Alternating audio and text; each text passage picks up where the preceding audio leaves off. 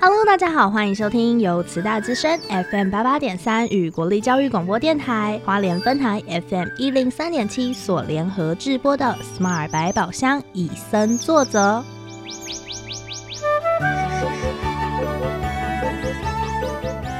透过 Sherry 与 Porter 看完一系列野望影展影片，邀请来自不同领域的来宾互相交流，带给每位听众朋友们全新的生态观点。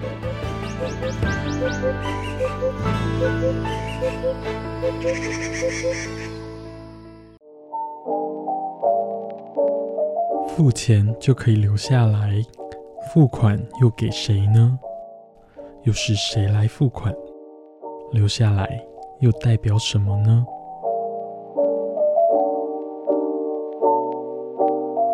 犀牛角盗猎是一直以来存在的问题。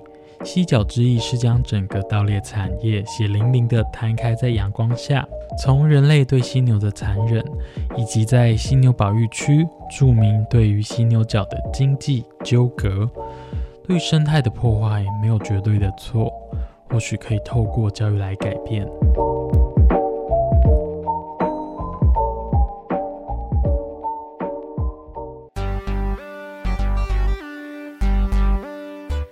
大家好，我是 Sherry，我是 Porter。今天呢，帮大家邀请到一样为就是林务局生态志工的孙老师。你好，大家好。听说老师也是一个生态志工的收集者，可不可以请老师跟我们分享一下，就是说老师担任志工的经验呢？哦，我退休以后就开始当志工哦。啊，先在家庭教育中心当志工，然后在林务局当志工，啊，现在也在呃交通部东部风景区管理处当职工，啊，那我们我们在这个吉安老人会的长青大学里面也在会在那边当职工哈，那我们有一个国语进阶班，啊，就是一些呃一些老人哈非常自动。要求求知欲非常强的这些老人哦，他们自愿哦自己出出这个出钱，然后来上课。那么我呢，我就呃看到他们这么认真，我就义务的哦编教材，然后我太太去教他们。哦，老师以前是中文老师吗？不是，不是，我是公务员退休。啊，也是一个考试能手啊，Sherry 至今还考不上。那这边其实很好奇，老师在当林务局职工跟东部管理风景风景处风景区管理处哦，那这两个职工分别都要做些什么样的事情呢？这两个两个地方的职工都是解说，嗯，都是以解说这个生态环境，还有呃这个。地呃那个地方的景色特殊性、特殊的地方哦为主哦。那在家庭教育中心，我们是偏重在辅导，还有有一个四一二八一八五的专线哦。我们四一二八一八五八一八五，这个专这个家庭教育中心的一个专线啊。我们也在在那边每个礼拜值班啊当志工。什么样的人要打这个专线呢？哦，如果呃，在你教育中心的辅导对象是家庭的，主要是建立家庭的功能啊，比如亲子教育、子侄教育、夫妻关系啊这些哈。如果说这些这些呃关系还有问题上面出来有有一些问题啊，或是像小孩子中错了，或是呃这个比较叛逆哈，嗯啊这些父母没有办法处理的，可以打电话到四一八。四一二八一八五的这个专线，四一二八一八五，全国家庭教育哦，家庭教育中心都都有哦，各个县市都有哦。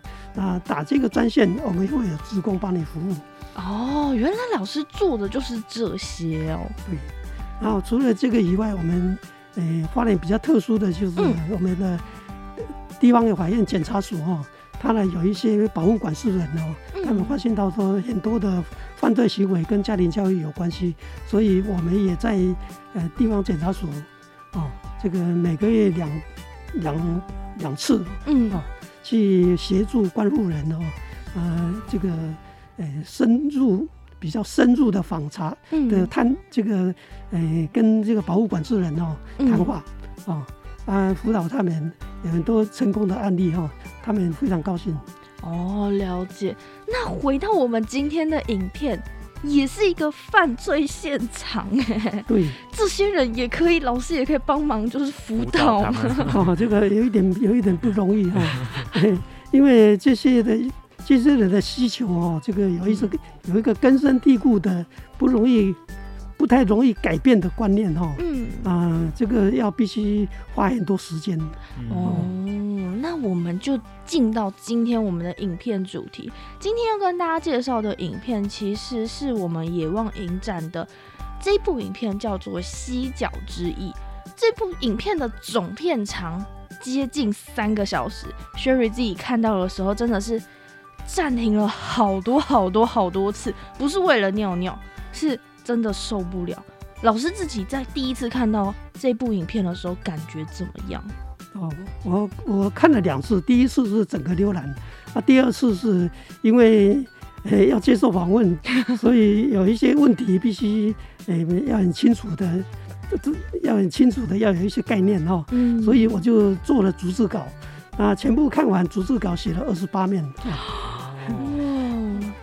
所以。这影片是很长，那这个，诶，他们也很用心拍这部片子哈，啊，一直要去把这个，呃，南非为什么会这个，呃，犀犀牛角盗这个盗盗采犀牛角的这个问题这么严重哈，他们也去想尽办法去把它找出来，这个问题真真实在哪里？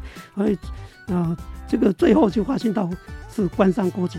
啊！可是我其实很好奇耶，因为这整部的影片，不论是在讲人啊，或者是野外的地方，它全部都在讲说犀牛角这件事情。就是可能不管是前期的盗猎啊，或者是到后来他们影片有带到的黑市贩售，犀牛角到底有什么好啊？哦，对对，犀牛角哦，这个。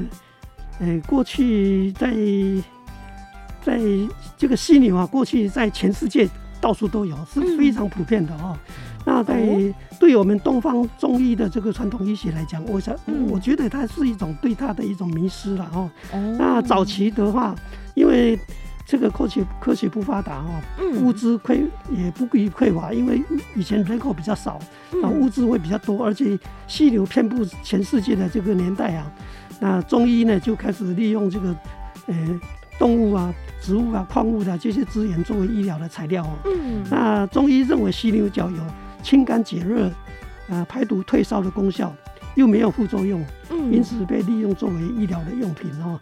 就是在当时应该是很平常的事情了。嗯。但是呢，呃，现在呢，因为犀牛犀牛已经成为濒临绝种动物哦。嗯。所以在，呃。再继续这样使用的话，对于犀牛是一种很大的伤害哈。尤其在中国古代啊，犀牛之多，多到不只是拿来做药用，而且士兵的盔甲也是用犀牛角做的。哦，你就可以可以想象到这个难以想象说这个当时的犀牛有多少。其实，在影片里，它的呈现方式好像是。兵马俑对不对？对。那大家都可以知道，其实，在看兵马俑展的时候，我们只是看了它的一点点，可以说是冰山一角。那如果所有的士兵真的那个盔甲都是用犀牛来做，而且一个士兵身上还有很多片啊，对，所以你就可以想象到当时犀牛在世界上有多少哦，呃。呃，为什么是这个中国人喜欢这么喜欢哈？就是呃，邻连这个呃临近中国的这个国家也喜欢越南哦，越南他也喜欢啊。最主要是现在的犀牛角哦，在黑市里面的价格哦，都已经呃超过黄金、钻石了哦。拥有犀牛角的人，除了当做古董欣赏以外呢，哈，也是。一种财富的象征哦。嗯。另外，在现代医学对癌症来讲束手无策，那东方医学认为犀牛角能够解毒哦，像这样的偏方呢，所以在中国，在越南，嗯，哦，就这些人非常喜爱，就是哦，这就这个这个就是一个诶诶东受东方医学的影响的一种哦一种现象。可是其实我在影片中有看到，近期来说。就是中医药典已经把犀牛角这个药材移除了而了，且有其他替代的草药。那大家还是这么想用，呃，我们一般人来讲呢，哈，就是政府官方跟民间，他有时候是、呃不会说平行的，一直在在同步呃啦，在同步在走哈。呃，虽然说官方这样定定说已经移除了，嗯可是民间他还是偷偷的在用。所以这些这些这个倒犀牛角、倒台、倒倒砍犀牛角的，他不是明目张胆的，他也是在偷偷的在做嗯。哦，也是用黑市交易或是这个走私的方式在在在做嗯。哦，所以知道说民间要呃要这个去除这样的一个观念，还是不不太容易哦，可能要一段时间哦，在这个慢慢的由政府政府能够呃真的出手来处理这件事情，会呃会比较有用，有会比较有用啊，比较有效啊啊啊！如果说你让民间这样这样去做的话，就要需这呃要断除这个这个观念，可能要需要许多这个环保人士嗯哦来做比较深入的宣导。嗯，其实，在而且最重要就是说有有一个替代品哦。事实上，一个以我们刚才所谈的这样的话，就是要从新的治疗方面去着手嗯哦。这样的话，诶、会比较有效。哦，其实，在前几部影片，就是我们也有跟大家介绍到，影片中有都有提到说，呃，即便是政府真的是大刀阔斧去把这些盗猎的人抓起来，或者是把这些摊贩抓起来，就是说，哦，你不能再卖，对他们来说都没有什么用。基本上要去根除这件事情，可能要从小朋友的教育开始。对，一方面是从教育，另另外一个方面就是说让 让这些这个盗这个盗猎的人哦参与保护的这个行动。嗯，哦啊，在南非为什么会这么严重？就是它它是种族隔离的一个政策。嗯那很多的贫贫穷的这个居民呢，嗯虽然住在这个野生动物的国家公园呃保护区里的附近，嗯，可是他们还是很没有没有办法进去，他看不到野生动物。为什么他们没有办法进去呢？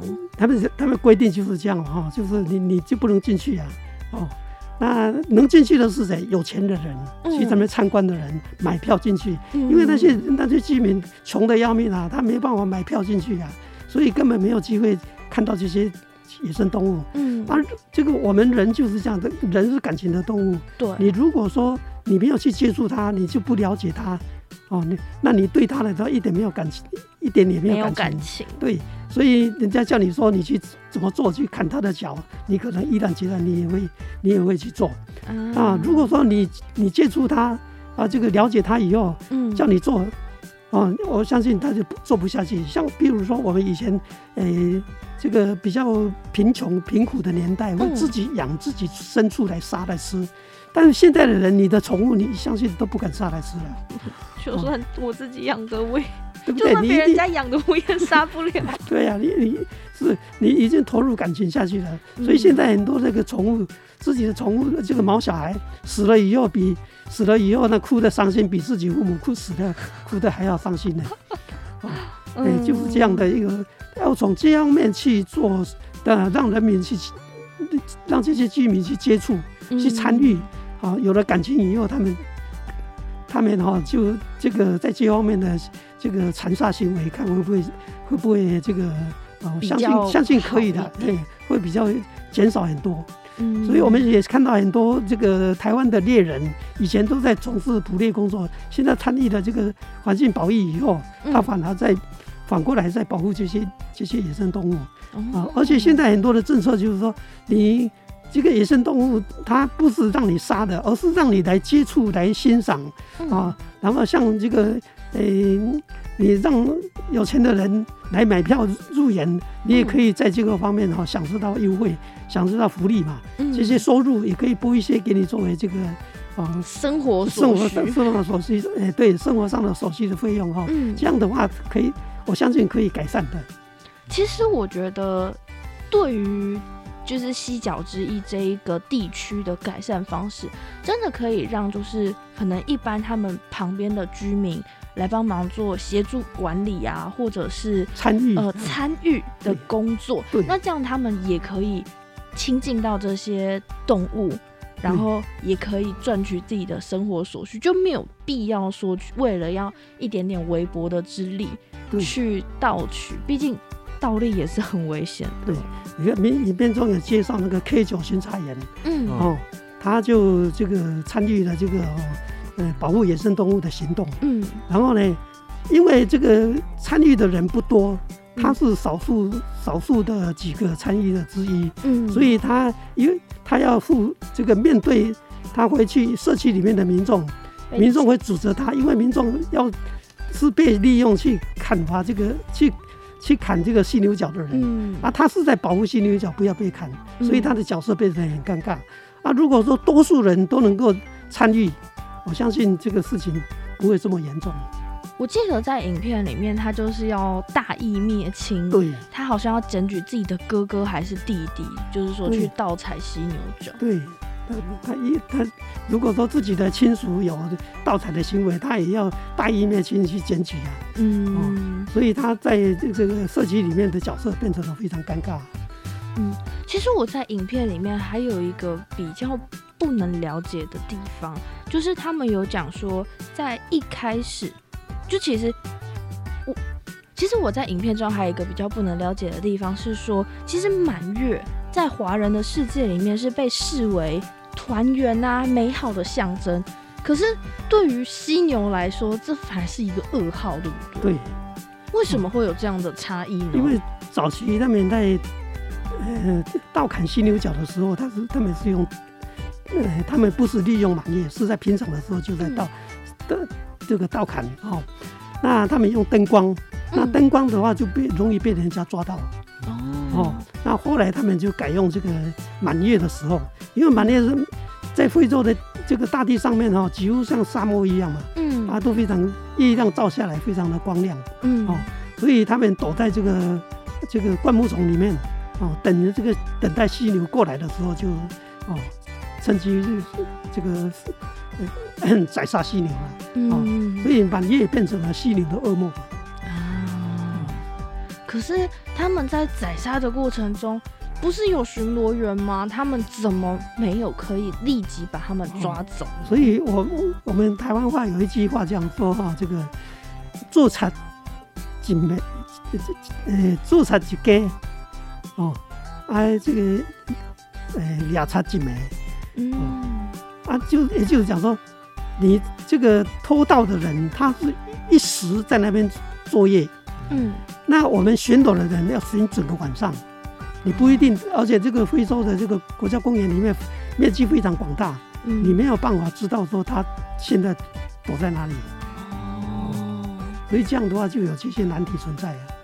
所以啊，其实他们靠，所以才会说月亮真的就是犀牛的噩耗。丧钟，可是啊，其实就像我们自己在玩躲猫猫一样，那个鬼永远都是最难抓人的。那其实我觉得反而是真的要从教育做起啦。就像我们以身作者在做其他影片也都一直提到说，我们要找到与动物园共存的方法。像七角之一，它会像这样的过程，也是因为当地人跟环境、经济的关系，嗯甚至到后期的政治。嗯而且他们这个巡查员的话，哦，诶、所以里面中也讲啊，这个这些巡冒着生命危险的巡查人员，嗯他不是说一直可以坐在车上去巡查，有时候也必须徒步。所以徒步的时候呢，诶、就像战场上一样，就像作战的战场上一样，嗯你嗯遇到的这些盗猎者，因为他们也对方也有枪，嗯所以他们也随时，呃，随时这个这个有生命的，呃，生命不保的这种危险。